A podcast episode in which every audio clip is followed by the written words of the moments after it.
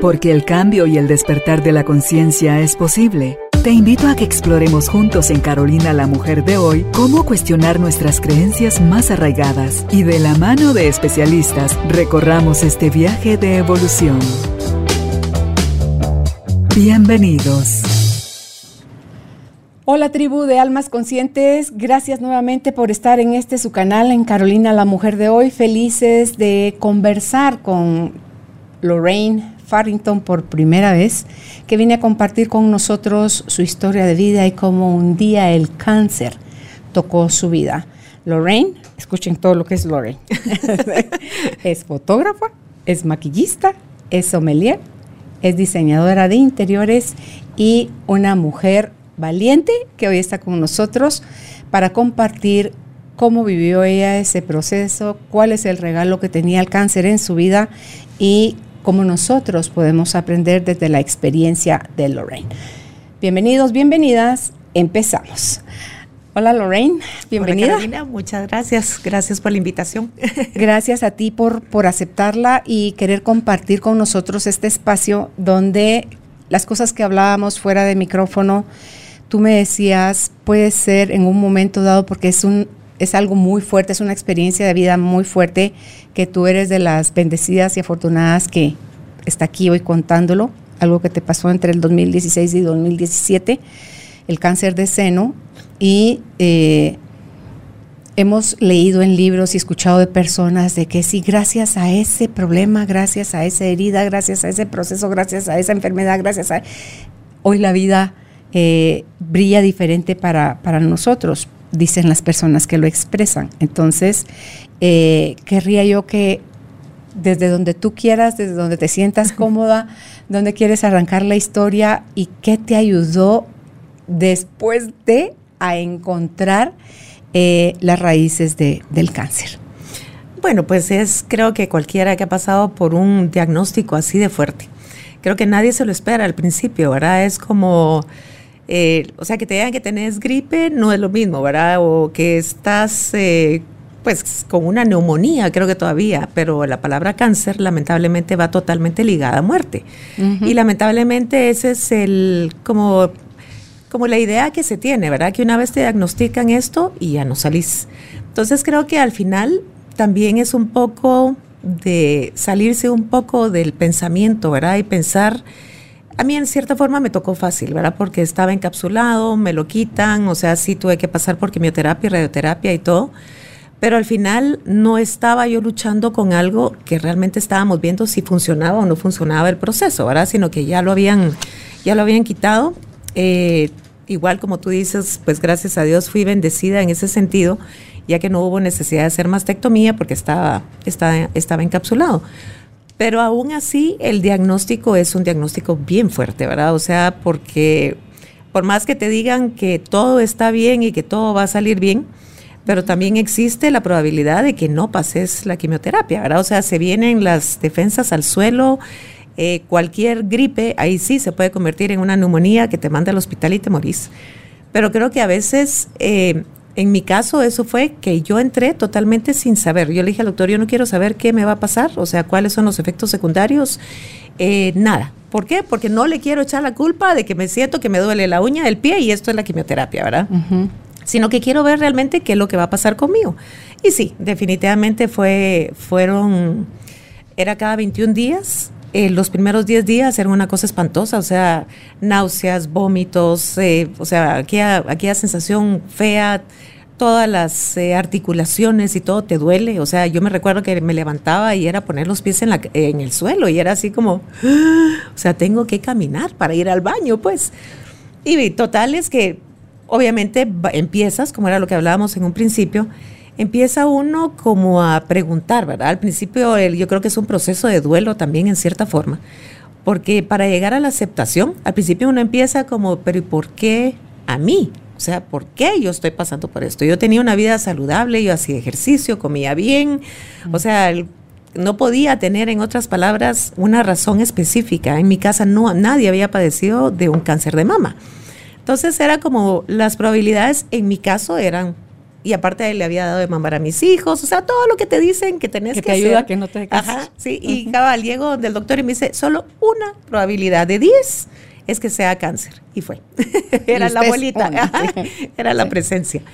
Pero al final creo que todo esto, o sea, es un proceso, porque en, mi caso fueron siete meses más o menos entre el tratamiento, bueno, y antes el diagnóstico un año, pongámosle, ¿verdad? Pero ya con el tratamiento ya puesto y, y empezado, creo que ahí es donde realmente uno empieza ya el cuestionamiento, ¿verdad? Porque de la noche a la mañana se empiezan a venir cambios en tu vida.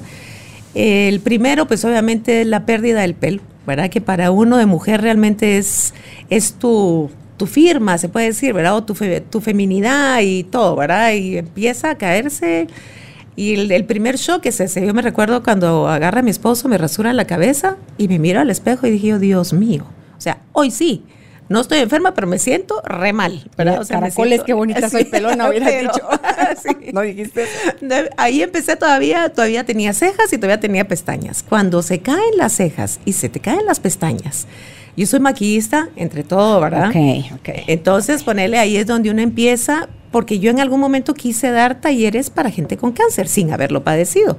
O sea, enseñarles cómo maquillarse para que se sintieran bien y todo. Y cuando me miro en el espejo, digo yo, Hoy sí, hoy sí, hoy sí, sé, sé por dónde, pues, o sea, ¿verdad? Sé por dónde enseñar a las personas, sé cómo hacer para que realmente, si no tengo cejas, me las tengo que dibujar, no tengo pestañas, tengo que ver alguna forma de cómo hacerlo, o ponerme las pestañas. Yo toda la vida, yo te pongo pestañas, pero ponérmelas yo, nada que ver. Entonces... Porque no te gusta, porque se te hace difícil. Porque, no, nunca aprendí a ponérmelas yo. Entonces era que hago igual, ¿verdad? Empezabas con la pestaña y se me quedaba trabada de este lado. Total es que ahí empiezo a ver realmente que las cosas no pasan por casualidad, ¿verdad? O sea, en algún momento el estar en unas clases de, o sea, sacar maquillista profesional, ¿verdad? Y que siempre había tenido yo esa como, como inquietud realmente de, de enseñar a las personas. Y todo, muchas personas te pueden decir es que el maquillaje es vanidad, pero no. O sea, ¿por qué va a ser vanidad si esto te va a ayudar a verte al día siguiente que te maquillas? Y que te estás viendo y te estás volviendo a ver. Te lo juro que a mí me pasó, me maquillan en una cuestión, es que para ese día me da risa porque yo parecía la Mickey Mouse, ¿verdad? La Minnie Mouse. Eh, me ponen pestañas, me dibujan las cejas y me hacen una mandala en la cabeza. Porque era como, de mentiras.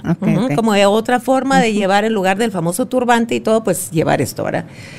Cuando yo me miro en el espejo y digo, ahí estoy yo, o sea, después de que volviste a ver Sí, seis meses que no te reconoces, ¿verdad? Porque te levantas y decís, Dios mío, ¿quién es la persona que está enfrente? Pero no tapaste los espejos. No, no tapé los espejos para nada. Es más, yo ponele no usé pelucas para nada, sino que llegó un momento que aparte el calor era insoportable. Llego, me quito los turbantes, ¿verdad? Y el salir a la calle es otro shock también. ¿Por qué? Porque las personas te ven y es así como, o sea, una señora amablemente estaba en PriceMart obviamente me sentía mal, ¿verdad? O sea, iba con mi gorrito y todo y se me acerca la pobre señora con aquel, aquella congoja. ¿Le puedo preguntar algo? Yo, sí, no tenga pena. ¿Puedo rezar por usted? Yo dije, Dios mío, ya me mandó con San Pedro. yo, muchísimas gracias. sí, ¿verdad? Entonces, pero al final creo que todo este proceso, ¿verdad? O sea, que al, al final haces una catarsis, creo yo y te encontrás realmente con la persona que sos, con la persona que creció en este año, es algo, de verdad, yo no tengo palabras para decirte, fue una experiencia pues obviamente muy dura, pero me trajo mucho, ¿verdad? O sea, porque me hizo enfocarme, me hizo eh, regresar, como hablábamos, al origen, ¿verdad? O sea, muchas veces le ponemos a Dios el papel de, castigador. Mucha gente me decía a mí, ¿verdad? Es que Dios le manda eh, las peores pruebas a sus mejores guerreros, hasta que yo le dije, yo no soy ni más ni menos que tú, para tenerle que demostrar a Dios mi amor por Él, pues, ¿verdad? O sea, o que tengo fe, porque esa es otra cosa, si no rezas y no te curas, no tuviste fe. Pero si rezas y te curas, y, Dios no te si no te curas, Dios no te quiere. Dios no te quiere, sí, exactamente, ¿verdad? Entonces tendemos como a ponerlo humanamente, ¿verdad? Sin entender que también, en cierta forma, todos tenemos un lapso en la tierra y es tu proceso, ¿verdad? O sea, igual como te comentaba, mi mamá fallece a los tres días antes de que yo terminara con el proceso de quimioterapia y la gente me decía, es que no puedo creer por lo que estás pasando. Pero les decía, y al final no es mi culpa que mi mamá se haya muerto, ¿verdad? Porque era su término, o sea, ella tenía que llegar hasta acá. Que nos hayamos encontrado en el, en el, ahí sí que en las, en las encrucijadas de la vida, pues eso es otra cosa, ¿verdad? Pero no por eso lo voy a tomar como que fue castigo para mí, sino que al contrario, pues no la pude acompañar, eso sí, o sea, sí fue, en ese sentido fue bastante fuerte, pero al final dice uno, esto pasó por algo. ¿Tus dos papás estaban vivos cuando a ti te diagnosticaron cáncer? No, mi papá ya tiene 30 años de, de, fallecidos y mi mamá sí, sí toma, o sea, sí se entera de todo esto, pero ella empieza con una especie como de neumonía. Entonces el doctor me decía, no la puede ver porque sus defensas están tan bajas que si usted la va a ver, va a terminar usted tres metros bajo tierra antes que ella, ¿verdad? Entonces sí fue bastante difícil. Ok, y tu papá me decías murió de cáncer en la garganta. En la garganta, sí. Porque ahí me, llamó la atención, tú dices, en tu familia nadie había tenido cáncer de seno. De seno. Pero sí había muerto tu papá de cáncer en otra parte del cuerpo. Correcto. Eso afecta porque todo esto del cáncer viene también, puede ser hereditario. Podemos heredar el gen del cáncer y no desarrollarlo. O sea, ahí tiene que ver el ambiente, ¿verdad? Y las emociones y todo. Entonces, eh, en este proceso, cuando te lo diagnostican, ¿qué emociones recuerdas haber pasado? Porque tú dices en el duelo, la negación, la pregunta porque tú decías, ¿por qué a mí? Esa pregunta, ¿por qué a mí? Es a Dios, a la vida. Porque para mí la vida de Dios es lo mismo. ¿A quién le lanzas la pregunta? ¿Y cuánto tiempo tardaste en decir, sí, ok, soy yo? Porque a mí, porque a mí me tocó la chibolita. De 10 una, ya soy esa una, ok. ¿Cómo lidiaste todo eso? Pues eh, me, recuerdo que fue, bueno, cuando te dan el diagnóstico, ¿verdad? A pesar de que ya lo habían quitado, me recuerdo que recibo el diagnóstico y fue una cosa que yo sentí un guacalazo de agua, ¿verdad? Fue así como... ¿Estabas sola? ¿Estabas con tu esposo? No, estaba con mi esposo, mi, mi esposo me había acompañado. Y de repente me dice el doctor, mire, sí es cáncer, ¿verdad? Entonces en ese momentito mi reacción, me recuerdo que se me nubló la vista. O sea, fue así como, ni modo, ya traía yo la, la experiencia de mi papá anteriormente y que él no había salido de esto. Ahora, y es lo que te decía, cuando mm. relacionas la palabra cáncer, es directamente con muerte y yo ya tenía en algún momento una experiencia con esto. Entonces yo dije, bueno, ¿verdad? O sea, hagamos lo que tengamos que hacer.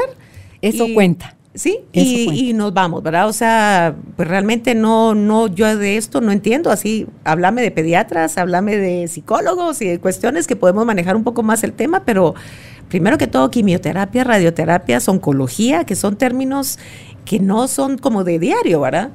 Entonces ahí fue la primera tal vez, ¿verdad? Que digo yo, y aparte yo soy re, pero mira, o sea, yo no puedo ver una aguja, porque me, o sea, me desmayo. la pálida. Entonces yo decía, ¿cómo va a ser posible que la vida me está agarrando y me está agarrando por estos lados? Pues, o sea, eh, que voy a tener que pasar enchufada con una aguja, viéndome la aguja, ¿verdad? A punto de que, es desmayo cada vez que la mire y que me esté agarrando por los lugares más, más como frágiles, ¿verdad? Y vulnerables que tengo. Y totalmente, ¿verdad? Entonces, bueno, yo tenía que salir a caminar, ¿verdad? Después, por supuesto, iba con el corazón acá. Me recuerdo que salgo, o sea, después de empezar con la pregunta, ¿verdad? Pero ¿y por qué yo? Antes yo tenía el pelo hasta la cintura, más o menos, o sea, sí lo tenía bien largo. Y empieza el proceso, ¿verdad? O sea, el proceso de cambio. Pero yo al final decís, es un proceso de cambio en todo sentido. Eh, me dice el doctor, mire, le recomiendo que se corte el pelo porque es horrible de repente ver con las quimioterapias que se caen los mechones. Mejor que se le caiga una cosa más, más pequeña, ¿verdad? Paso la primera quimioterapia, igual salgo y dije, bueno, si esto es la quimioterapia, ya la pasé. O sea, superamos esto, salí sin sentirme mal ni nada. Dije, oh, qué alegre, no me dio nada. Al día siguiente me tenían que poner unas inyecciones para subirme las, las defensas. Salgo yo, eh, voy a médicos a que me la pongan porque tenía una cuestión de, eran 24 horas. Y llego y dije, bueno, si esto es la quimio, ya la hice, pues, o sea, estamos nítidos, no me pasó nada. Dios mío, después de haberme puesto esa inyección, mira, ahí sí empecé a sentir las náuseas, los, o sea, los malestares, dolores de cabeza, una cosa espantosa. Y era gracias a esta, a esta inyección que me ponían, que era una, eran siete inyecciones después, que era para subir las defensas, que automáticamente, o sea, desencadenaban todos los, los malestares que podría haber tenido. Entonces empiezo yo con esto y dije, bueno, vamos a ver cómo nos va. Y sí me habían dicho en algún momento que entre más saturado está el cuerpo, peores son las reacciones. ¿Más saturado de qué? De quimioterapia, ¿verdad? Entonces, ah. si era cada 21 días, obviamente son, son dosis más fuertes, porque si te las ponen cada semana, pues la dosis es menos, ¿verdad? O sea, tu malestar será dos días, mientras que si es así, el, el lapso que tiene más o menos de 21 días son, son más fuertes. ¿Y qué, cuántas te iban a poner? Seis. Eran tres, de ahí era la radioterapia, eh, sí, eran 17 radioterapias y después eran otras tres. Okay. Entonces, eh, paso la primera quimioterapia, eh, no se me cae el pelo, sino que se empieza a caer el pelo, ¿verdad? Entonces me lo corto así chiquito, chiquito. Y estando en estas, el, ya me pone la segunda, la segunda, ahí se fue horrible. Me empiezo a lavar el pelo y se me empieza a quedar trabado, pero así, o sea, los, los molotes de pelo en la mano. Y dije, aquí está empezando, o sea, aquí está empezando el renacimiento, pues, de alguna forma, ¿verdad? Porque lo que uno realmente le tenés miedo, y es lo que dice, ¿verdad? O sea, lo que se le teme miedo, se le tiene miedo en algún momento persiste. Cuando enfrentas, se puede decir, ese tipo de miedo, porque ¿a quién le va a gustar perder el pelo? A nadie, ¿verdad? Entonces es como tus miedos más fuertes son los que... te entra la cosa. Ajá, entonces empieza uno realmente a decir, bueno, ¿verdad? O sea, te das cuenta que tú no sos tu pelo, tú no sos tus cejas, tú no sos tus, tus pestañas, ¿verdad? O sea, y incluso esa persona en algún momento, en mi caso, se queda atrás. Y empiezo a leer libros, empiezo a, como a empaparme un, poco un poco más, ¿verdad? Sobre qué era lo que me podía estar pasando.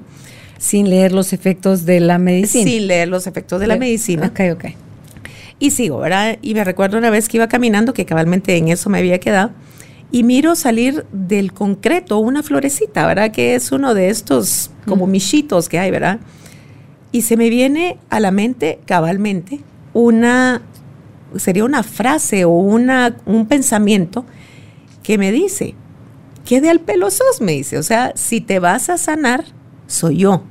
Y si no te vas a sanar, o sea, es porque no te quise, ¿verdad? Entonces dije yo por dentro, mira, o sea, me estaban hablando directamente.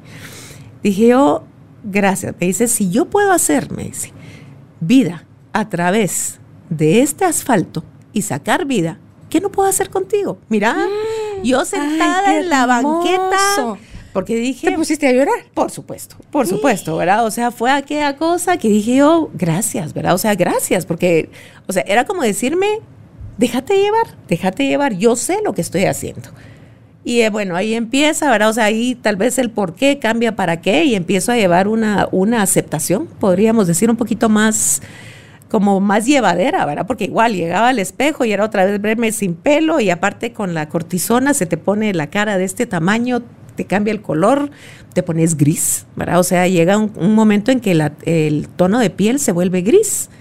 Y por más que me maquillara, no había tono de, base que latinara ese gris, ¿verdad? O sea, sí, te ves enfermo. Entonces, tal vez creo que ese fue mi primer despertar cuando dije yo realmente estoy aquí es por algo. Y, pues si me dan el chance, ¿verdad? De, de, seguir y de hacer algo con mi vida de verdad.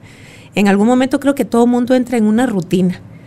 Que ya, y te pones, siendo mamá, te pones siempre al final. O sea, nunca estás eh, en primera persona, sino que es siempre sacar a los niños, o sea, hacer esto, volver. Erróneamente hacemos eso. Erróneamente, ¿verdad? Entonces llega un momento en que dice uno por dentro, creo que ya es tiempo que yo me dedique tiempo a mí, ¿verdad? Y que, en algún momento también me quiera, ¿verdad? Porque no es que no te querrás, pero pasás en, en una rutina tal que llega el momento a las nueve de la noche que acostás niños, acostás todo y lo único que querés es acostarte para y terminar el día.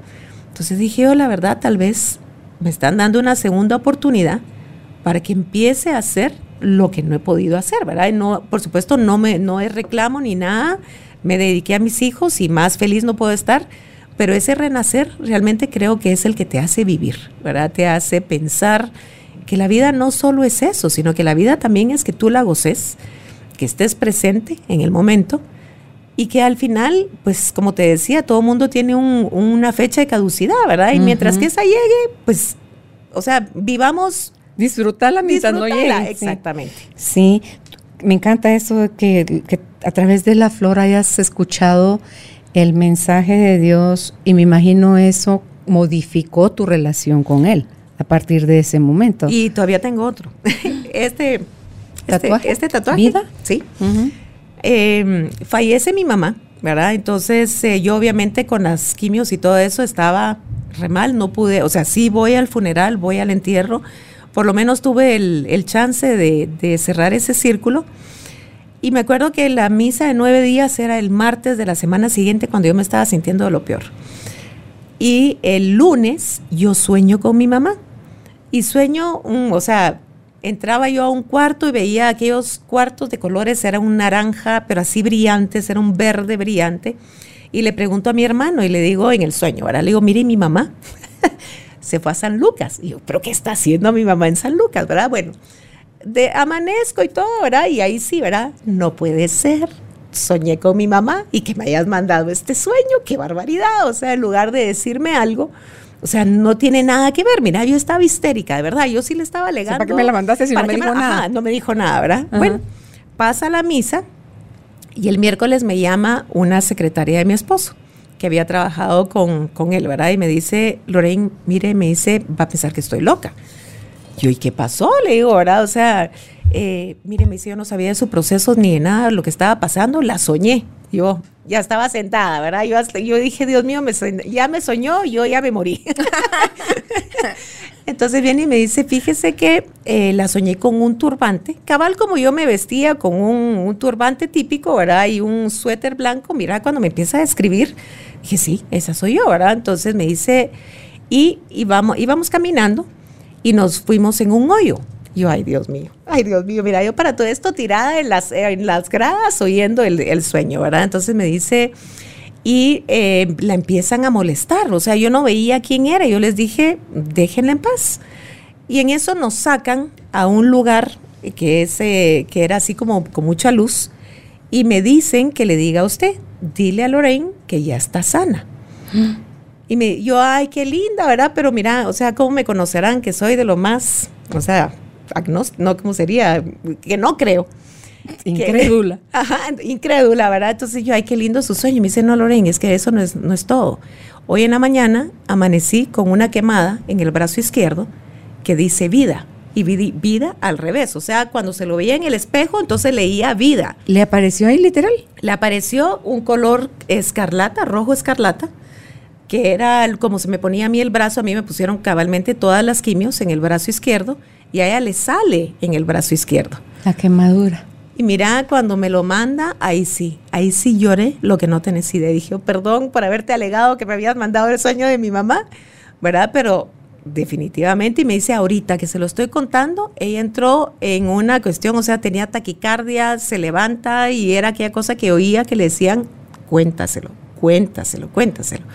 Cuando me lo empieza a contar y me lo dice, se empieza ella a, tran- a tranquilizar y me dice, le voy a mandar foto de hace 20 minutos cómo tenía yo la quemadura y ahorita que ya le conté cómo está. Ya no la tenía. Entonces A ella se le desapareció la palabra. se le desapareció la palabra después de que me lo dijo. Estoy eriza, eriza, eriza. Imagínate si tú hubieras soñado a tu mamá con algún mensaje, se bloquea a lo mejor el mensaje que esta chica te tenía que dar a ti. Sí. O sea, tenían que bloquearte a ti para que te viniera de otro lado la información. Tenía que aparecerle a ella el mensaje para que tú vieras. O sea, to- toda la relación, tu quimio, brazo izquierdo, vida, Todo, el que te la, color escarlata te la están es- diciendo. Sí, Lo que tengo para ti es vida exacto. no otra cosa. Sí.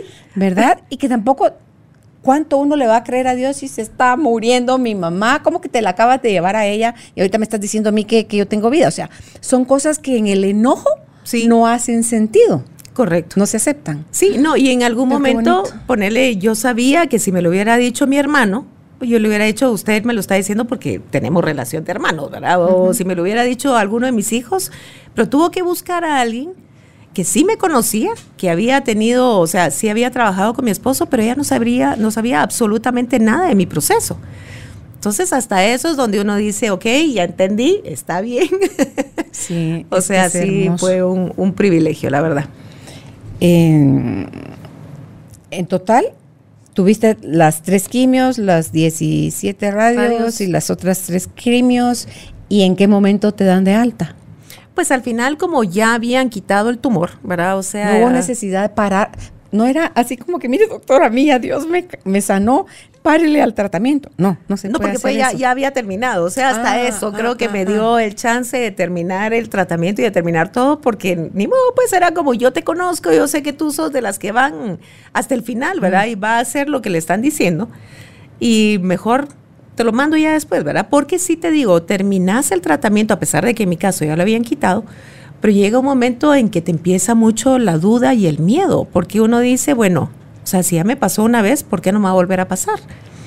Entonces, creo que ese miedo fue el que a mí me quitan con este, con este sueño, ¿verdad? O sea, ¿Qué pues, tan rápido te hiciste eso? ¿Cuánto tiempo esperaste para hacerte el me lo hice como al año y pico más o menos de haber salido de todo el tratamiento y todo, me hago. Y mi hija se lo hace igual, en la misma mano y todo.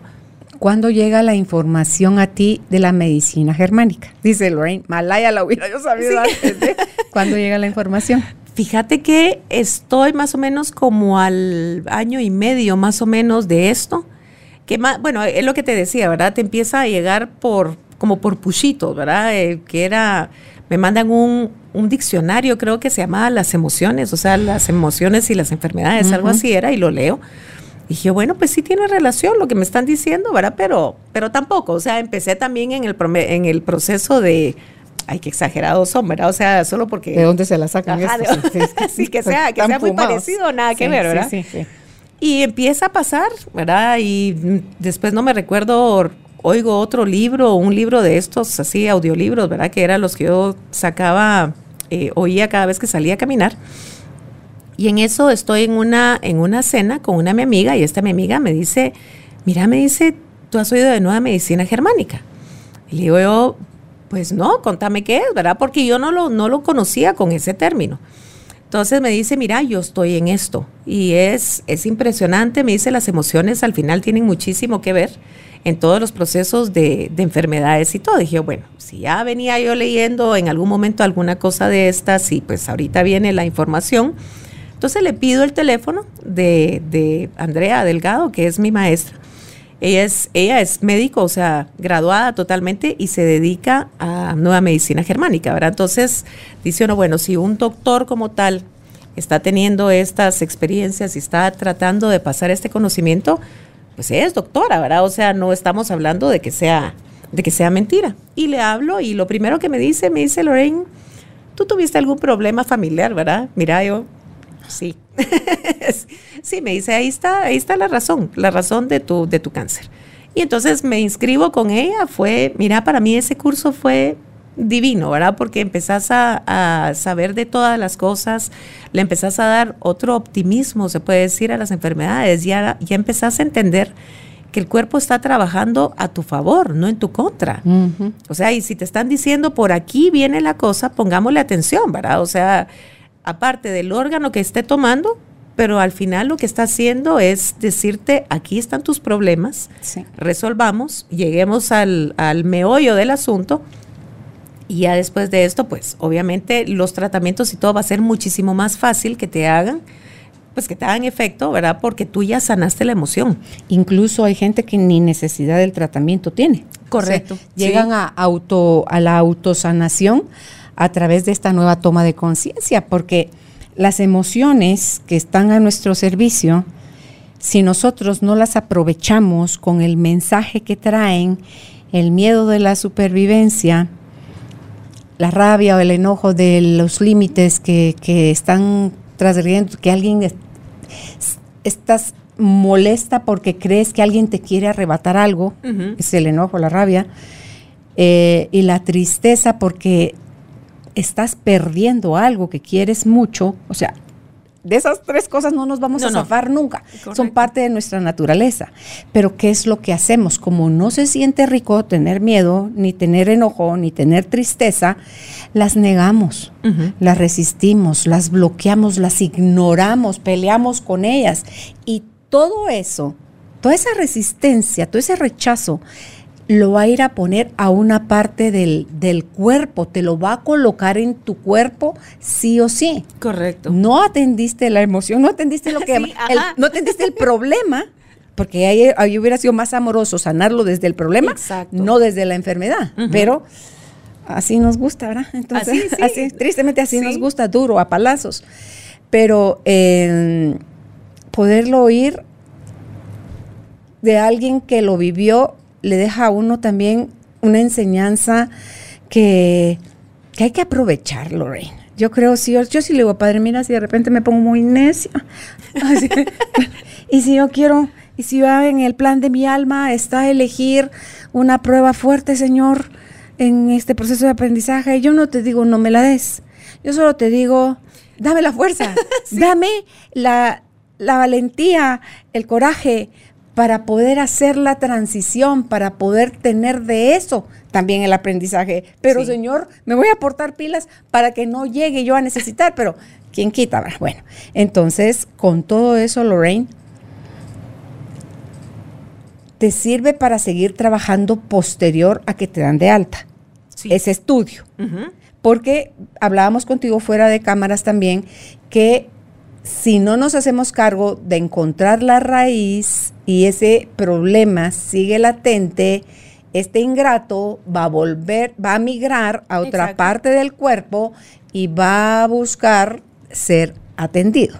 Correcto, ¿verdad? O sea, ya ahí la emoción ya obviamente no la trabajaste, entonces, bueno, no me entendiste a la primera, nos vamos a ir un poquito más fuerte.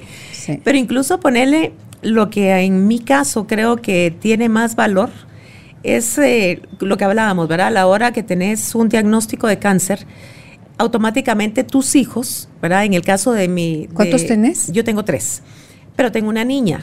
Entonces, me, lo primero es eso, ¿verdad? Ay, a la niña hay que agarrarla y hay que verla porque... Y ya le estás trasladando una herencia que tal vez ni siquiera le corresponde.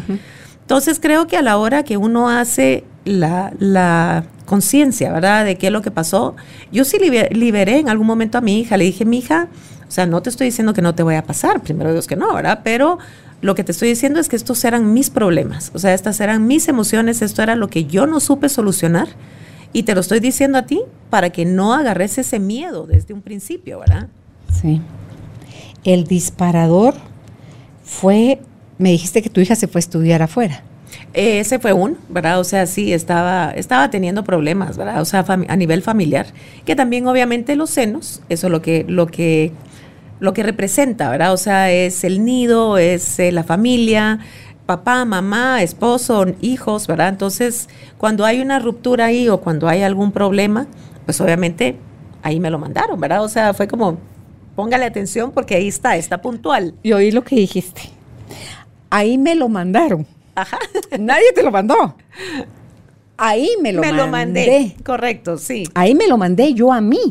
Porque hago el- el- internamente hago el, la conexión, todos los vínculos. Entonces mi cuerpo va, ah, este problema.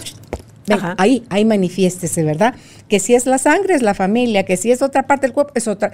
Y lo bonito de la medicina germánica, que es del doctor Hammer, que está el mapeo del cerebro. Correcto. Y según la emoción, está en qué parte del cerebro es lo que está afectado, conectado con emoción, ese órgano, el órgano, es sí. el que se va a activar donde un evento necesita, y como dice el doctor Haroldo Cabrera Mancio, nada más necesita que te agarre a contrapié, dice él, o sea, han dicho en buen chapín, que te agarre desprevenido, que no la veas venir Correcto. Y que te la calles. y que sí, no la compartas con nadie. Que te la calles. O sea, esa es una de las cosas básicas, ¿verdad? Es un shock de alto impacto, ¿verdad? O sea, que no te lo, ahí sí no lo, no lo ves venir.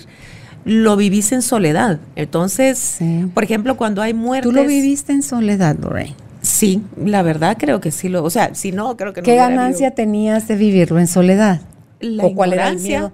La ignorancia, la verdad. Porque Pero había vergüenza, miedo a ser juzgada, miedo a ser No, señalada. creo que en algún Porque por momento- algo nos callamos, no es nada más Sí, por pero fíjate por que en mi ignorancia. casa, por decirte algo, ¿verdad? Siempre mi mamá era muy de la idea de que los trapitos sucios se lavan Ah, en casa. ya, ya. ¿Verdad? Entonces creo que ya te pasé Ya, ahorita ya. ya, la- por dónde venía, ¿verdad? Entonces, incluso te digo, cuando le daba cáncer a mi papá, lo primero que nos dice mi mamá es como que fuera algo malo, ¿verdad? Es no cuenten que su papá tiene cáncer. Y dice uno por dentro, pero ¿y por qué no lo voy a contar? Entonces era horrible porque te preguntaban, ¿y cómo está su papá? Y uno, eh, bien, bien, ¿verdad? ajá, entonces es como, como decir, al final es eso, aprender a, a, hablar, ¿verdad? O sea, a sacar tus emociones, a reconocerlas. Que creo que ese proceso también cuando te dicen no hable, no diga, no, no se exprese, en algún momento te están te están como diciendo no acepte sus emociones, ¿verdad? O sea, no son válidas. Claro, desde chiquitos. Desde, chiquitos. no lo dice. Sí, o igual a los hombres, ¿verdad? ¿Cuántos hombres les han dicho no, no lloren? O sea, los hombres no lloran. ¿Y por qué no? Si son humanos. ¿Verdad? Entonces no podés llevar en algún momento tus duelos, no podés llevar eh, tus golpes, ¿verdad? Los golpes de la vida porque no está permitido en algún momento. Entonces, eso es lo que creo yo que de aquí en adelante es, eh, es el paso que yo doy, ¿verdad? O sea, primero de decirle a mi hija que no es que sea una cuestión hereditaria, ¿verdad? Y que automáticamente ella va a padecer de esto, pero también es enseñarles a los tres que hay emociones y que se puede hablar y que es válido llorar, que es eh, válido sentir. Si no, ¿para qué estamos? ¿verdad? O sea, es el proceso de, de ser humano al final que es lo que, si no lo experimentas, o sea, la vida no valió la pena, ¿verdad? Sí, es que la vas a experimentar. ¿Cómo la vas a experimentar? Es tu decisión. Correcto. Porque el quite no, no lo podemos hacer. Pero es tu decisión también en base a lo que has recibido en casa, ¿verdad? O sea, claro, la orden que recibiste. La orden que recibiste, sí. Sí, sí, porque veíamos en otro de los programas acá que entre lo que pienso, lo que siento y lo que hago con esas cosas con lo que pienso y con lo que siento es lo que va a hacer que yo viva de una forma más amorosa o más dolorosa un evento, el que sea que me esté pasando en la vida. Entonces, avergonzarte de una enfermedad, estoy tratando de entender a tu mamá, porque es el que dirá, es lo que está pasando ahorita con el COVID, Lorraine. Sí. ¿Por qué la gente no dice que tiene COVID o que tuvo COVID? Porque está súper estigmatizado y entonces te ven así como que, como que tenés lepra. Correcto. ¿Verdad? Sí. Y, que, no, Dios me guarde, ni me hable, ni me, casi que ni me llame por teléfono, que no sea que el bicho por ahí viaje. Y la gente no hace conciencia, Lorraine, que todo ese rechazo, o sea, toda esa falta de amor, de misericordia o compasión hacia el prójimo, no para sentir lástima por él, ni miedo por él, sino para... Yo soy de las que, una, cuando diagnosticaron el cáncer de Álvaro a mis redes, a mis amigas. Esto me está pasando, porfa. ¿Sí? Oración, luz y amor incondicional. Correcto. Por favor, porque mi marido no quería casi que ni se lo dijera a nuestros hijos. Y yo así como que, perdóname, yo no te voy a, eso no te lo voy a respetar. ¿Por qué? Porque yo te estoy acompañando y yo sí necesito hablarlo.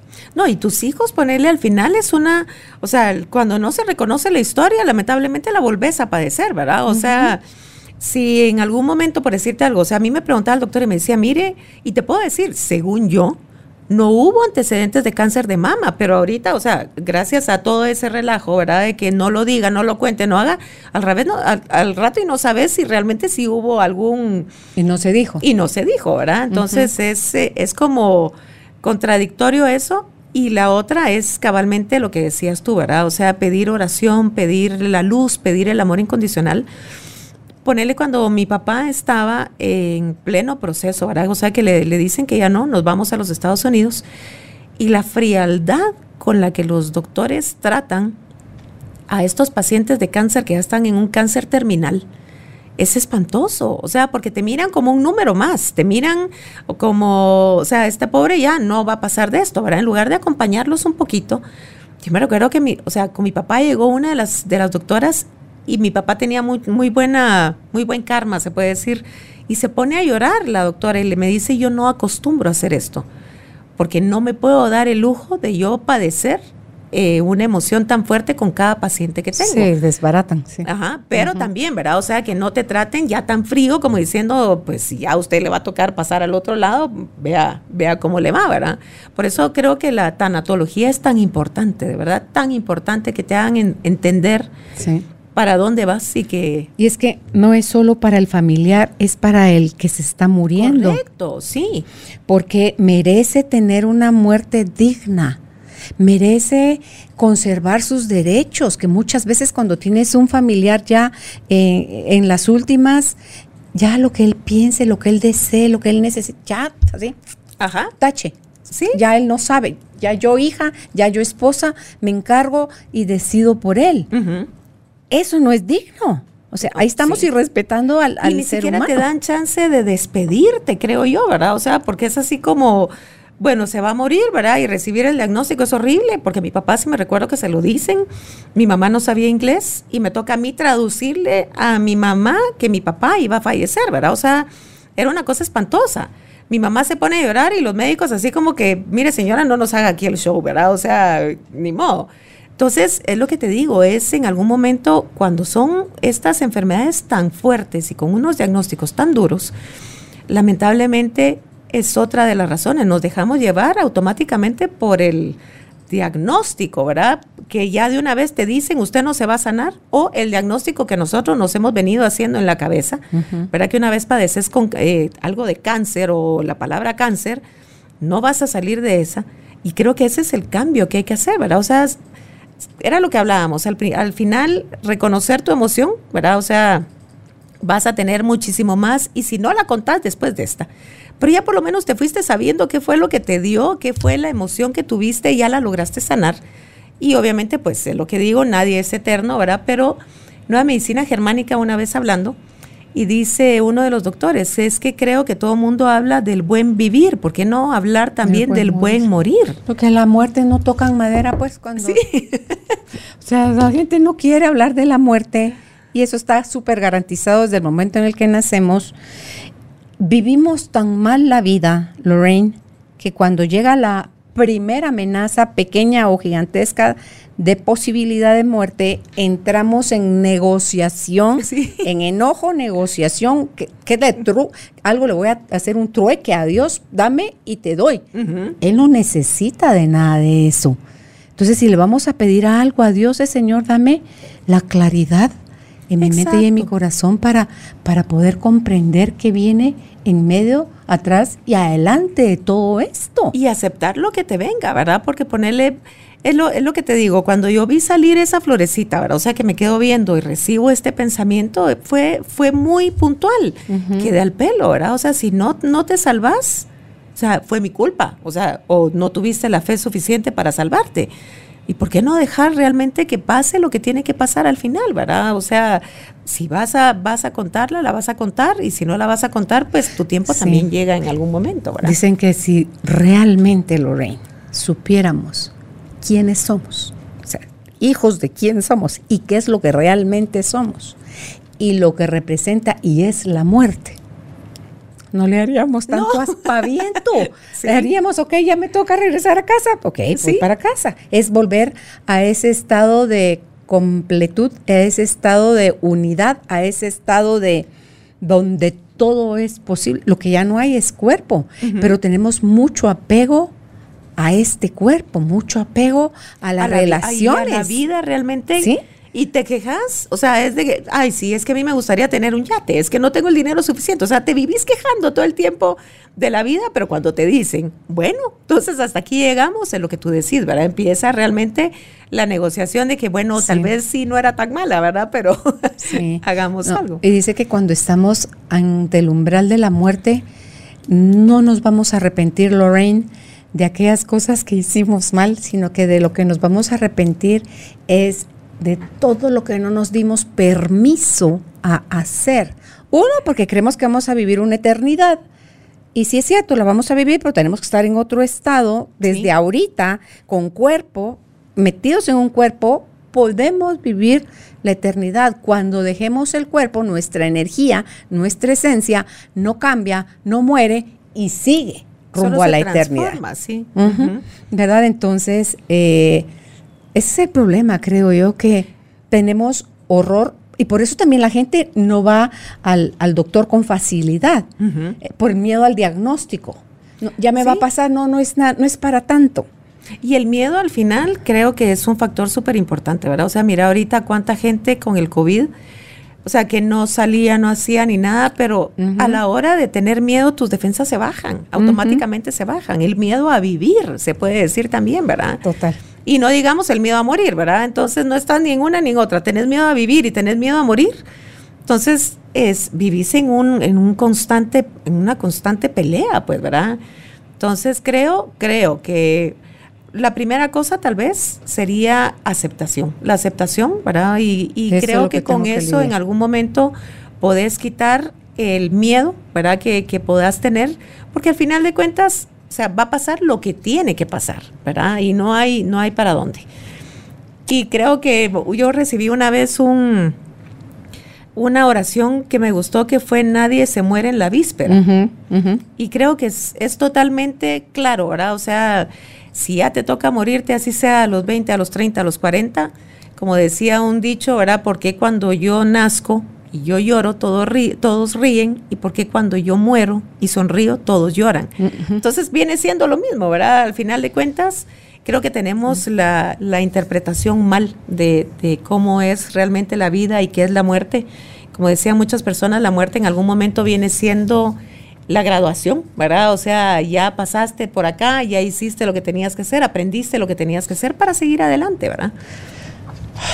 ¿Qué te deja cuando empieza a salirte tu pelito, te empiezan a salir las cejas y las pestañas, tienen otro significado para ti? ¿Sigue siendo tan importante como antes? No, ya no.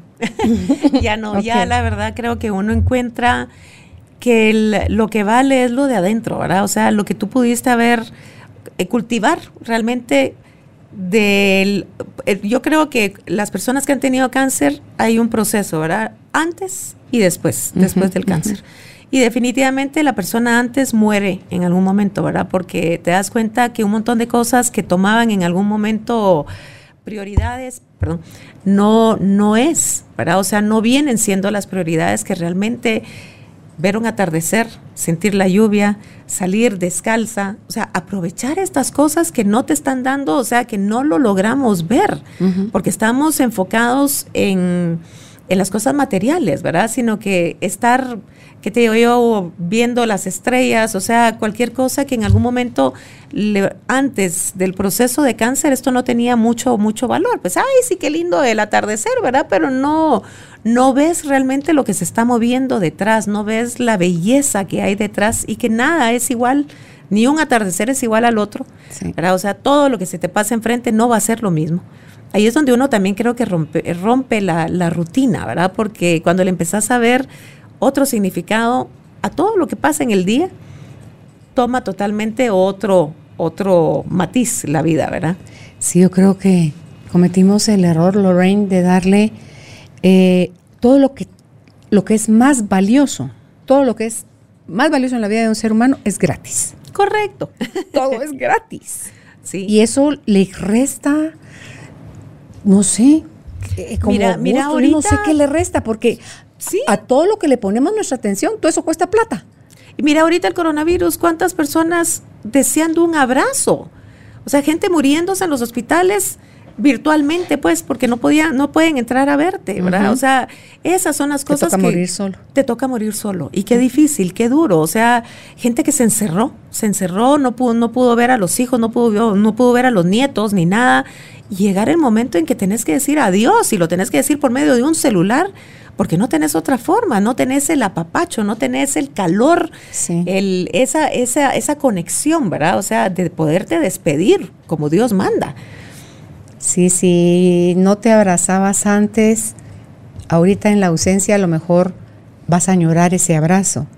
Si sí te abrazabas antes e interrumpiste eso, yo no entiendo a los que lo interrumpieron, te prometo que no lo entiendo, porque están muriendo de más soledad, por ejemplo, los ancianos. Sí. Los, los abuelitos, ah, yo tengo año y pico de no ver a mis abuelitos, y yo como, ¿por qué? Sí. Cuando empezamos con esto del coronavirus el año pasado, y mis hijos que sí, codito, que a veces que hasta eh, videos había de que piecito, codito, o sea, formas de saludarte. Era papel o tijera. Yo les dije, ni madres, no, no, no, perdón. Eso aquí en esta casa no va. Acá nos vamos a seguir viendo, acá vamos a seguir compartiendo, acá vamos a seguirnos abrazando y diciendo, porque eso te da, eso, te, da, fuerza, eso te da vida, eso te da salud. Están arriba. Claro. ¿Sí? Entonces, aquí abrazamos, aquí besamos. ¿Viste? Tú y yo no nos conocíamos y te recibo. Me alegra verte ya acá en el estudio y te recibo con un abrazo. Sí. Porque para mí eso es muy importante. Sí. No, y al final, en mi caso, por ejemplo, cuando paso por todas las quimios, o sea, esa, esa presencia, ¿verdad? Yo me recuerdo que yo abría el celular y veía los WhatsApp de todas las personas, Lorraine, estamos pendientes de ti, te mandamos mucha luz, te mandamos una oración. Era de verdad, o sea, yo, yo te digo, la primera vez que a mí me sacan de mi casa, ya con lo que te conté que era fobia a las agujas y todo, yo salgo arañando puertas y ventanas, ¿verdad? Qué cosa que yo, no sé a dónde voy a ir, pero, eh, y entro sin saber, pues realmente también por, por cuestión mía, pero entro y empiezo a leer todos los mensajes, ¿verdad? Que estamos contigo, estamos pendientes, te tenemos en nuestro corazón y todo. Me dio una paz, una paz, que casi que, dale pues, ¿verdad? Pero ya Perdiste ese miedo. Perdí ese miedo, ¿verdad? Entonces dice uno al final, o sea, esa, esa cosa que no sentís, esa energía que no sentís, te, te llega, te llega y es lo que creo y tal vez si se puede dejar algún mensaje no solo a nivel de cáncer, a nivel de cualquier enfermedad. Es la presencia de las personas queridas, ¿verdad? O sea, que estén presentes, que estén, en, en, mi caso, que yo no pude estar con mi mamá, créeme que a mí al final un abrazo de ella, que fue en cuestión de siete meses que no la pude ver, o sea, llegar a despedirme ya cuando la tenía que enterrar, fue algo bien difícil. Entonces, si en algún momento, de verdad, pónganse el traje de, de, de, ¿cómo se llama esto? De astronauta, pero vayan a ver a sus personas, especialmente si están, esto creo que puede cambiar totalmente la salida de una persona, ¿verdad? O sea, o sale de la enfermedad o se hunde en ella. Porque esa soledad creo que te, te, hunde en una forma espantosa. Tus miedos no los puedes hablar, no los puedes decir. O sea, sentir que alguien te agarra del hombro y que te diga todo va a salir bien. Sí, y, ojo con qué tipo de compañía somos para el paciente, ah, Lorraine, porque si se van a acercar a ti para lastimeros, ay, pobrecita, ay, sí. o sea, te, te drenan la poca energía que tú tenés estando enferma, te la drenan, te la roban como vampiros y ya terminas tú que estás enferma consolando al que está sano porque lo viste muy mal. Sí, yo tuve que callar a, una, a varias personas porque llegaron, era así como que, ay, te dio cáncer. Sí, mira, te va a pasar esto, se te va a caer el mire, o sea, no me digan lo que voy a hacer, ¿verdad? O sea, ya, ya, y de ahí saliendo, que era lo que te decía, que salís del proceso, salís de la enfermedad y todo el cuento, a ver si no recaes. Porque fulanita volvió a recaer y empieza uno en, estos miedos que dice, pero ¿por qué? O sea... ¿Se dará cuenta la gente? Yo creo que... Que dicen que calcetín es, el apodo de esas personas. ¿Por qué? Porque se abren la boca para meter la pata. De verdad, lo que producen o sea, lo contaminado que están sus palabras que vienen del miedo y te lo están diciendo porque te quieren, porque buena onda, de una vez te lo están anticipando. Digo, no, hombre, si no tiene uno nada bueno, alentador y amoroso que decir. mejor, no digas nada, ¿verdad? O sea, mejor cabalmente un apapacho que te va a ayudar, ¿verdad? A decir esto, pero al final es lo que te digo, muchas veces pretendemos tener la estelaridad, ¿verdad? Y llegar a según nosotros, a dar en algún momento eh, como fuerza y lo que estás haciendo es de verdad quitándole y si no sos una persona de mente fuerte, o sea, ya saliste con esa cosa, híjole, fulana le dio y volvió a recaer. Ay, no, no, entonces, o sea, de plano, el miedo ya empieza a entrar otra vez en ti, porque ya es una parte como, sí, ¿verdad? O sea, ¿qué corona llevo yo para no volver a recaer con esto, ¿verdad? Si fulana recayó, de plano esto ya es una, es una norma y lo empezaste a hacer otra vez y cabal, ojo con los pensamientos también, ¿verdad? Sí. Porque lo que pensás y lo que mantenés en la cabeza es lo que vas a manifestar eventualmente. Lo estás creando, lo que estás viviendo hoy lo creaste de ayer para atrás. Ahorita, hoy, ¿qué estás pensando, qué estás haciendo, qué estás sintiendo? Ahorita estás creando mañana. Correcto. El mes entrante, el año entrante. Y romper, los patrones, porque todo el mundo te dice, ¿verdad? Es que tenemos cáncer de colon en la familia y es de uh para atrás, ¿verdad? Y dice uno, automáticamente naces, te ponen esto y ya, ya pensás que a tal edad te va a dar. Se han dado incluso estudios donde personas que son adoptadas, que no saben que son adoptadas, y que han venido de familiares, ¿verdad? Que tienen cáncer para arriba de colon o lo que sea, estas personas padecen de, de cáncer de colon. ¿Por qué? Porque desde chiquitos se los metiste, les dijiste, los programaste para que ellos piensen en algún momento que también les va a dar, ¿verdad? Consejos que puedas darle a quienes lo estén padeciendo o apenas estén siendo diagnosticados en diferentes áreas, Lorraine, tu descanso, tu actividad, qué hacías, qué elegiste dejar de hacer, tu comida, qué veías, qué oías, porque dicen también ponerle que cuando estás en tu quimio, que lleves tus audífonos, tu algo, que veas algo chistoso, algo, algo bonito. O sea, si va a entrar algo a tu sistema, que sea positivo, que sea divertido. Fíjate que yo en las quimios, la verdad, lo que, bueno, me ponían los partidos de fútbol, ¿verdad? Que igual me venía, porque yo era como que la tele que estaba ahí, que no, no importaba mucho, pero yo trataba como de estar presente, realmente presente y hacer eh, en algún momento, porque esa es otra cosa, ¿verdad? Cuando te dicen una quimioterapia, ay, es que es peor la, la, cosa, la cura que la enfermedad y, ay, te van a meter ese veneno. O sea, automáticamente tenés ya esas palabritas metidas, ¿verdad? Entonces era darle la vuelta y decir esto que está pasando por mi torrente sanguíneo ahorita me está ayudando.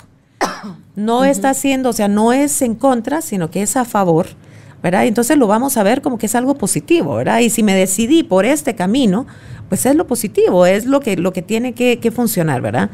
Eso sería una que no le tengan miedo, de verdad. O sea, la palabra, por muy fuerte que sea y todo eso, también creo que podemos, al hacer cambios de, mentalidad, de pensamiento, de, de, pues si hoy es mi último día, pues qué alegre, ¿verdad? Pero lo voy a gozar desde que amanezca hasta que termine. Y aparte, otra cosa, nadie tiene el mañana garantizado. Nadie, ¿verdad? Entonces, la verdad, yo oía, que te digo yo, cuando ya me sentía mejor, o sea, hacía mucho yoga. Eh, ¿Tenías fuerza y todo eso? ¿O hacías más suave? Más suave, más suave. O sea, yo siempre fui de spinning y de hacer TRX y todo, pero llega un momento que tu sistema te dice lo que necesitas es descansar. Y es hacerle caso también al cuerpo, ¿verdad? El cuerpo es increíblemente sabio que me decía, no tomas café. Bueno, pues no tomo café, ¿verdad? O sea, me da náusea, me da vasca y no, entonces no voy a no tomar No hay cosas prohibidas mientras estás en esos tratamientos que te digan los médicos, mire, aléjese de esto, vámonos a mí sí me llegaron un momento y me dice, mire, no puede comer no puede comer harinas, no puede comer azúcar, no puede comer carne. Y le digo, mire, me está dejando a que coma grama. O sea, no, hombre, al final. Hay frutas y verduras. Pero igual, o sea, ponerle, a mí las frutas no me pasaban, pero ni por donde pasó. O sea, yo le decía, es más, y muchas personas que me acompañaron en el proceso que me decían, Lorín, ¿cómo te sentís? Bien, vamos a, desayunar. Bueno, vamos, ¿verdad? Y llegaba la la que nos estaba atendiendo y le decía, mire, perdone lo que le voy a pedir porque quiero una cerveza a las nueve y media de la mañana. Sí, y un ¿Y Mira, si podía o no podía, te lo juro que mi cuerpo era lo que me estaba pidiendo en ese momento. Me imagino que hierro, proteína, ¿verdad? O sea, es, es, una cuestión, eh, y te lo juro. Y no te caía mal. Para nada. O sea, pero eso sí, ya, ya, yo ya pasaba, que te digo yo, 10 días de que me había sentido mal, ¿verdad? Que en esos 10 días realmente comía lo que me apetecía y te puedo decir que las tortillas con frijoles como buena chapina pasaron pero todo el tiempo. Eso era lo que, lo que en mi menú estaba. O sea, yo salía con las ganas de comerme un pedazo de pollo cocido y una papa. ¿verdad? Eso era, y de desayuno, tortillas con frijoles, y si así me tenía que pasar los 10 días, así pasaba, porque era lo único que mi cuerpo soportaba, o sea, fruta, nada. Te daba ganas de vomitar. Me daba, o sea, no, no aguantaba, y aparte la quimioterapia te pone en la boca un sabor metálico. Entonces a mí me podías dar un brócoli y una fresa que no sabía que estaba comiendo al final. Entonces, al final dice uno, bueno, pero si me da vasca, no, no aguanto porque no sé qué estoy comiendo, pues mejor que el cuerpo diga, ¿verdad? Y entonces es lo que te digo, a frijoles y tortilla nos pasábamos, pollito cocido. Con papa. Y con papa. Y cerveza con carpacho. Y cerveza con carpacho cuando ya. Un vinito, tú que sos sommelier. Ah, también, sí, hablando, pero el, la cerveza, no me preguntes qué tenía. Ay, el chocolate. Y el chocolate negro era una cuestión que a mí me llevabas un chocolate negro y ahí sí, pero así a los pies. Porque era como que el cuerpo era lo que necesitaba al final, ¿verdad? Entonces, yo creo que hacerle caso, ¿verdad? Hacerle caso al cuerpo y ya después pues pónganse en la dieta que quieran, ¿verdad? O si lo quieren hacer o si no lo quieren hacer, pues creo que también lo que hablamos tiene mucho que ver, más que una dieta, más que, que una vida saludable, tener una vida emocionalmente saludable. No estar solo, no pasar ese proceso solo llenarte de amor, dar amor, porque no es nada más ámenme, ¿verdad? Sino que porque muchas veces queremos que nos amen y no nos abrimos a recibir el amor. Sí, sí, esa es otra cosa. Entonces, eh, amar, o sea, dar y recibir amor, creo yo, en, dice el doctor que esa es la dosis que mandan, ¿verdad? La receta. Y si no funciona, doctor, aumente la dosis. Nunca va a haber del amor bueno, no hay sobredosis. El amor condicionado, ese amor sí es tóxico. Ah, ese totalmente. amor sí eh, anula, asfixia, ignora, limita. O sea, no. Sí, no, no. Y para eso mejor no lo des, ¿verdad? O no lo recibas, ¿verdad? Una de dos. Hubo un libro que realmente para las personas que estén pasando por eso, que a mí me, me llenó muchísimo, me lo habían recomendado y hasta el fin que lo conseguí, que se llama Morir para ser yo. Es Bueno, de- pues, de Anita Morjani. Anita Morjani, Bueno, por sí. ser yo, sí. Buenísimo. Sí, y te das cuenta que cuando le perdés miedo realmente a lo que pueda venir, ¿verdad? Eventualmente tu cuerpo empieza a sanar. Porque al final de eso se trata, ¿verdad? O sea, ¿Qué sentiste cuando llegaste a la parte del libro donde dice, cuando ella está en ese otro reino y ve a su mejor amiga que había muerto de cáncer, a la cual ella se había limitado a ver, porque como ella tenía cáncer y ella estaba vi- viendo su propio proceso, hace a un lado a su amiga y ya no tuvo tiempo para compartir con ella y se muere la amiga. O sea, ¿qué sentiste en esa parte donde ve a la amiga y donde ve al papá y comprende ella la verdad, no lo que ella interpretaba, Exacto, sino ajá. que la verdad? ¿Qué sentiste ahí?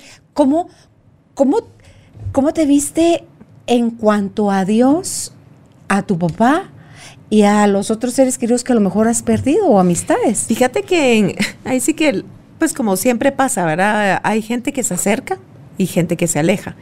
Y creo que a mí en ese momento lo que me llamó la atención fue eso, que tú muchas veces pasando por una enfermedad, como lo que le pasa a Anita, ¿verdad? Que ella está pasando por su proceso y todo el, todo el- el- la trama que se da, pero creo que también en algún momento cuando la gente te mira o ese famoso que, ay, pobre, ¿verdad? Ay, pobre, estás representando el peor miedo que pueda tener una persona. ¿Por qué? Porque tú representas una enfermedad nada agradable.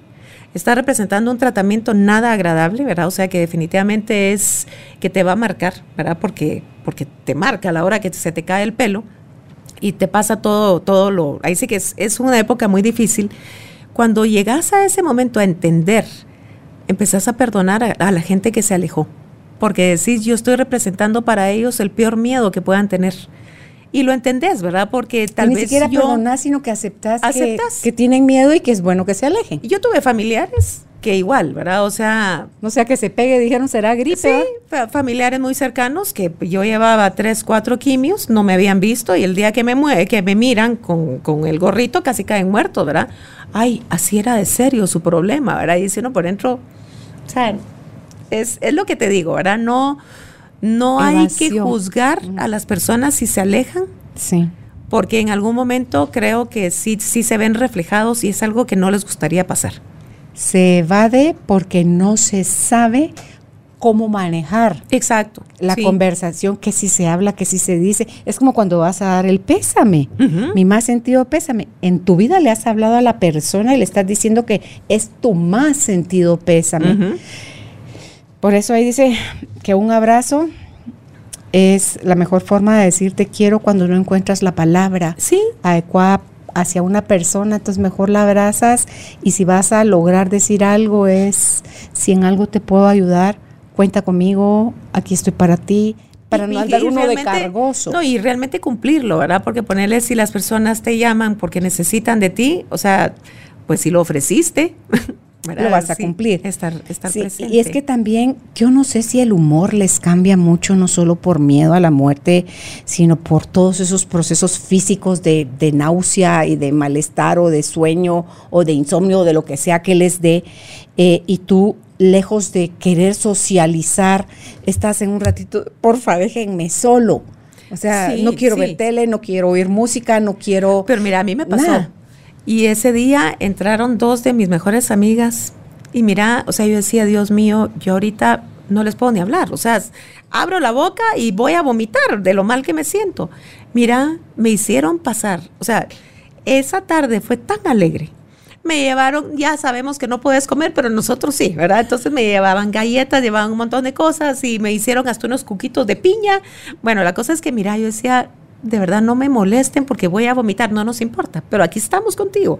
Y esa tarde te puedo decir que de lo que se pudo haber convertido en una tarde que hubiera sido interminable, cuando sentí ya era la hora de, de, despedirlas y de irme a dormir, ¿verdad? Entonces fue tan ameno que aunque, que aunque estés pasando por lo peor, pero si alguien te llega a ver, permitilo, permitilo, de verdad, porque te puede cambiar totalmente, te va a hacer alejarte de los de los pensamientos que puedes tener, de, las, de los malestares, que a pesar de que lo estás sintiendo, pero en algún momento decís, qué rico, ¿verdad? O sea, qué rico estuvieron conmigo, nos reímos, porque nos reímos parejo.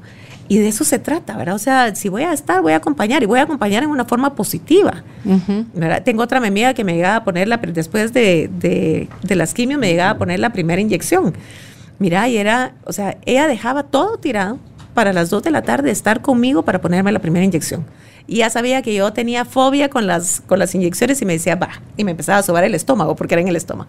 Mira, y fíjate que no sé, y no te he contado, yo no, ras, me metía la inyección, vaya, te conté. sí, entonces, la verdad creo que todas esas cosas son muy importantes. Esas muestras de amor, tú decís, wow, sí le importo. sí, sí. Es, es que no se tiene ni qué decir, se demuestra. Porque a veces es más lo que decimos que lo que demostramos. Y entonces, bueno, somos o no somos, estamos o no estamos, ¿va? Y eh, también al que la está, el, paciente, pedir. Muchas veces hay gente que le cuesta pedir. y yo soy una, yo soy una que te ti te cuesta. o sea, después de eso aprendí. Porque ponerle, yo decía, bueno, yo estoy llevando mi proceso, ¿verdad? Yo decía, esto es un proceso mío. Pero en eso caigo en cuenta que no solo yo, o sea, toda mi familia cercana estaba llevando un proceso. Y yo por algunas veces tratar de sentirme la fuerte, la que yo no padezco de esto, o sea, a mí no me, no me, o sea, no me van a ver llorar, ¿verdad? Porque no quiero preocuparlos, cosa que es errónea. ¿verdad? Mis hijos no sabían cómo llevar el proceso.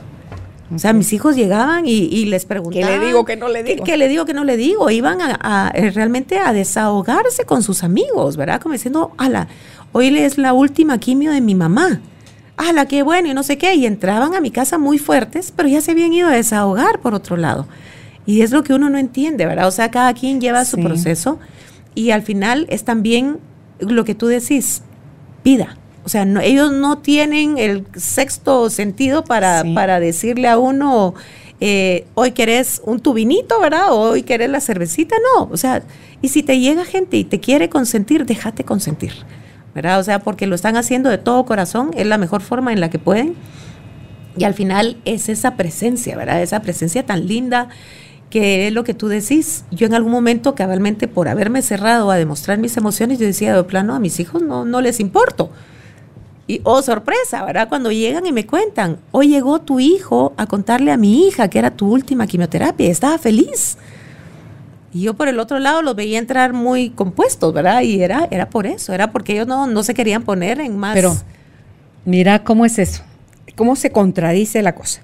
Yo a mis hijos no le importo, o sea, pobrecita yo la víctima, ¿verdad? Exacto. Pero la otra parte adentro tuya es, yo a mis hijos no les hablo de esto porque no los quiero hacer sufrir. Exacto. Y sabes que se te olvida que, que pensás y crees eso, porque si necesitas el pobrecita de mí. O sea, sí, Qué bárbaro, es contradictorio. Estoy muriendo y a nadie le puedo morir. Y, de ahí llegan y, te puedo traer algo. No.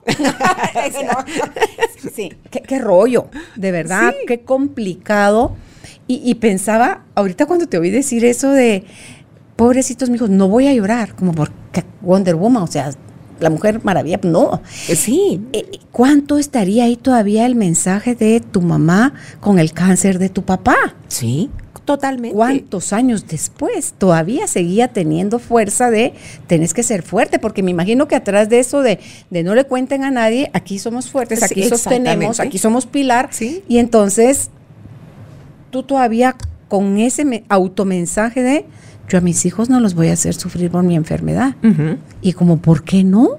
Sí, no, y aparte creo que es más válido, o sea, hubiera sido más válido, ¿verdad? En ese caso, haberles dicho, me siento mal, o sea, hagan hoy ustedes las cosas, cocínense o hagan o lo que sea, ¿verdad? O atiéndanse, el, o atiéndanme, ¿verdad? En algún momento, o sea, porque no, me, no me siento bien.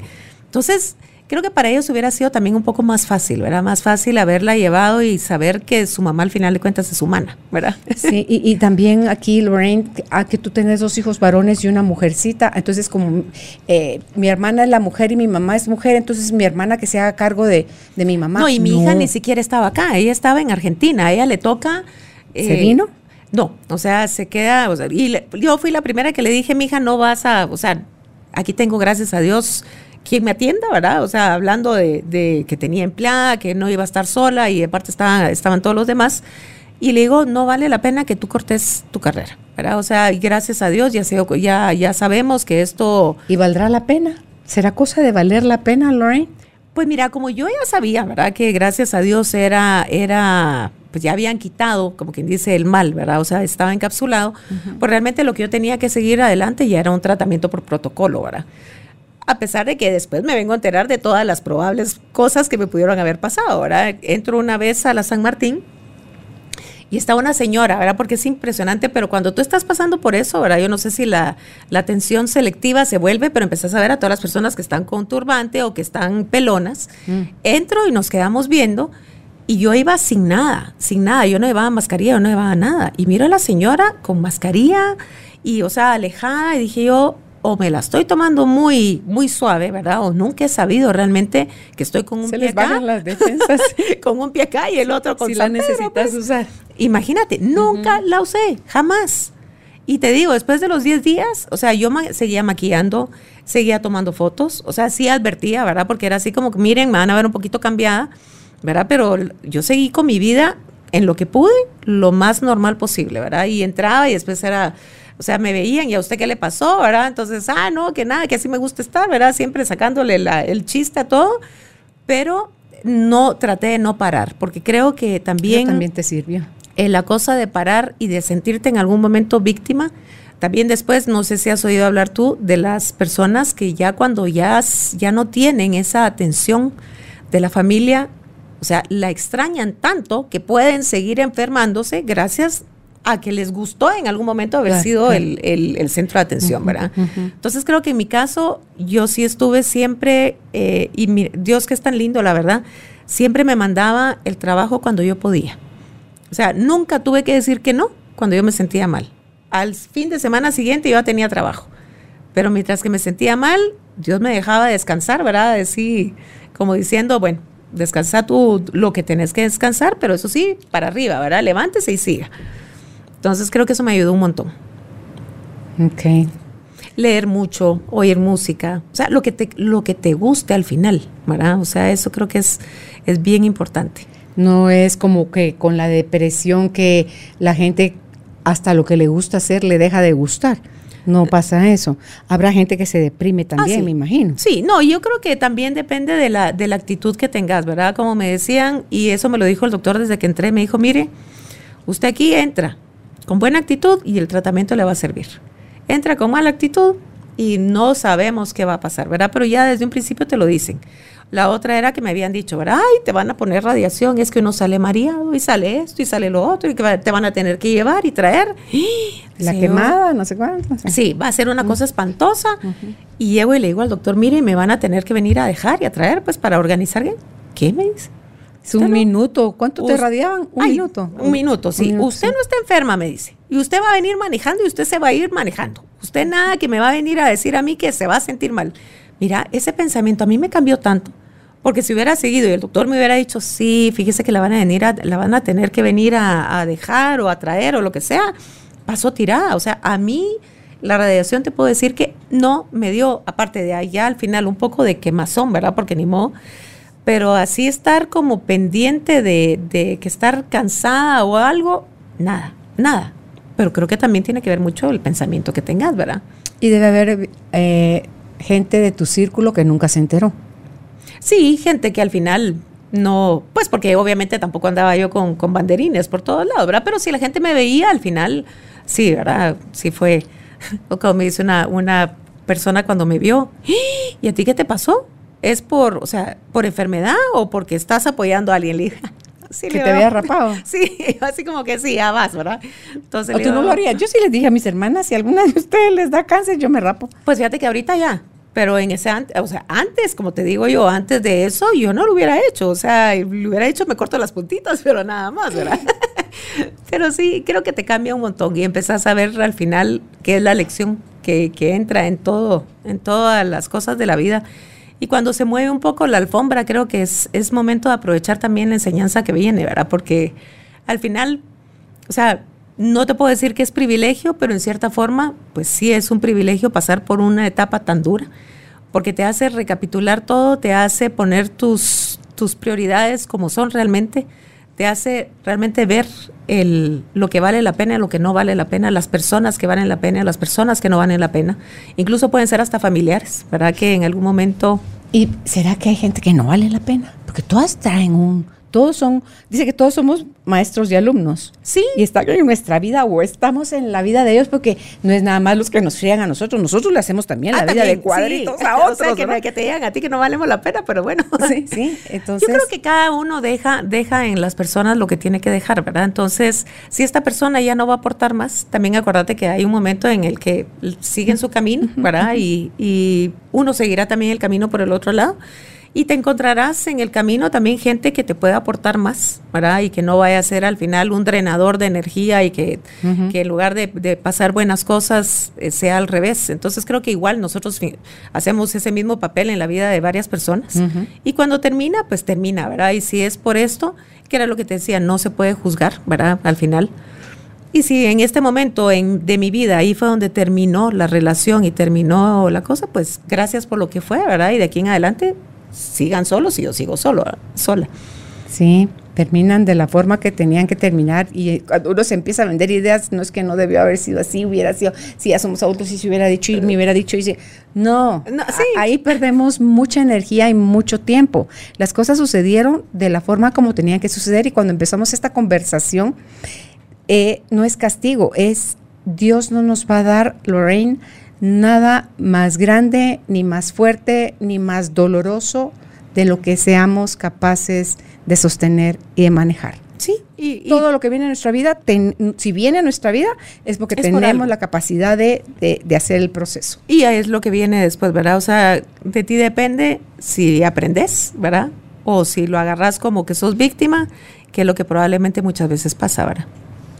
Bueno, pues alguna frase, algún último mensaje que quieras dejarle a quienes vean esta entrevista que recién apenas están recibiendo o a lo mejor la otra semana, el otro mes, el otro año van a tener ese diagnóstico. Pues a mí me sirvió muchísimo. Hay una frase que decía, eh, es en inglés, que dice, this too shall pass. O sea, esto también va a pasar, ¿verdad? Entonces al final nada es eterno nada es, o sea, no hay mal que dure 100 años ni nadie que lo soporte. Y la mejor forma creo yo que es mucha aceptación, mucho, mucho amor, recibir, ¿verdad? Recibir y poder, poder tener la confianza de pedirlo. Y de verdad, dense el permiso de sentirse mal, ¿verdad? Porque muchas veces creemos que somos fuertes y que nos tenemos que aguantar todo y no es así, ¿verdad? Aprender. ¿Das charlas, Lorraine? ¿Compartes con gente tu experiencia? Sí, incluso en el 2017, terminando esto, fui mujer abón. sí, sí, y doy también, o sea, sí doy charlas en octubre, usualmente sí me llaman para que dé este tipo de, charlas o de preguntas o lo que sea, ¿verdad? Que con muchísimo gusto lo hago. Tal vez mi forma de ayudar no es específicamente eh, como diríamos, ¿verdad? O sea, sí estuve en un, en un grupo, ¿verdad? Ayudando pero es lo que te decía, en algún momento se vuelve también muy fuerte estar recibiendo la noticia que personas que tú conociste, eh, primero que están pasando por esto, segundo que ya dejaron, ¿verdad? O sea, porque fallecen en algún momento, es, es, es una cosa bien dura, bien dura.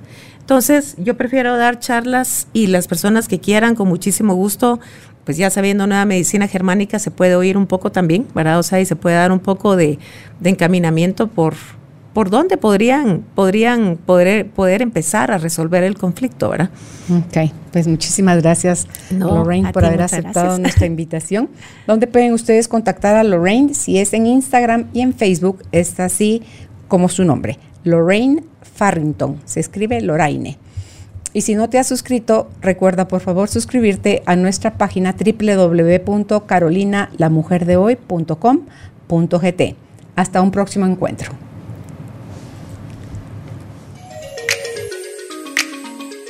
Gracias por ser parte de esta tribu de almas conscientes. Recuerda visitar nuestra página web carolinalamujerdehoy.com.gt para más información de estos temas y de nuestros invitados. Tenemos más programas, blog, libros, talleres, tienda en línea y material exclusivo para quienes se suscriban. Encuéntranos en redes sociales como Carolina la Mujer de Hoy.